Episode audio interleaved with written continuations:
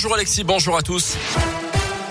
Et à la une aujourd'hui, Emmanuel Macron en Auvergne. Ce mercredi, le chef de l'État doit d'abord présider comme chaque mercredi le Conseil des ministres. Ça sera euh, ce matin donc en, visioconférence depuis la préfecture de l'Allier à Moulins. Il prendra ensuite la direction de Vichy pour une visite qui s'annonce déjà historique. Jamais un président de la République ne s'est déplacé dans la sous-préfecture depuis la visite du général de Gaulle. C'était en 1959, déplacement notamment sur le thème des villes moyennes et des associations. Également l'occasion peut-être pour le président de mettre un terme aux polémiques sur l'utilisation de l'expression régime de Vichy, expression dénoncée depuis des années par de nombreux élus locaux. Presque un an après le drame qui avait coûté la vie à trois gendarmes à Saint-Just dans le Puy-de-Dôme, la justice refuse la reconstitution des faits d'après la montagne. Un pourvoi en cassation devrait être formé. Une plainte bientôt déposée également par les familles des victimes. Le 22 décembre 2020, les trois militaires s'étaient présentés au domicile d'un homme suspecté de violence sur sa compagne.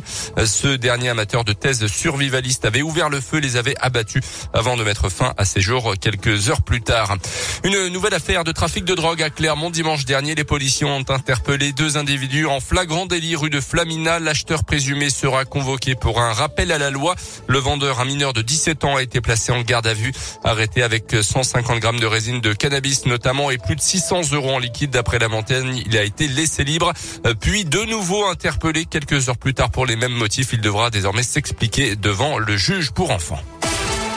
Elle n'a pas encore débuté, mais elle est déjà menacée. La Coupe d'Europe de rugby doit commencer ce week-end dans un contexte une nouvelle fois perturbé par la crise sanitaire.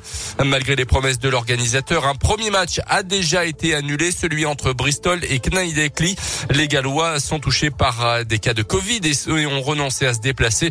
Et comme le calendrier ne permet pas de reporter la rencontre, Bristol a match gagné avec bonus offensif. La compétition semble donc déjà faussée avant même les premiers matchs, ce que regrette forcément le capitaine de l'ASM, Arthur Ituria. La Coupe d'Europe, dans des circonstances comme ça, je vois, je vois pas pourquoi le jeu d'être, honnêtement. Même si je suis le premier à vouloir la jouer, c'est une compétition qui est, qui est énorme à jouer, mais euh, là, vu comme c'est, les, les frontières se ferment et tout ça.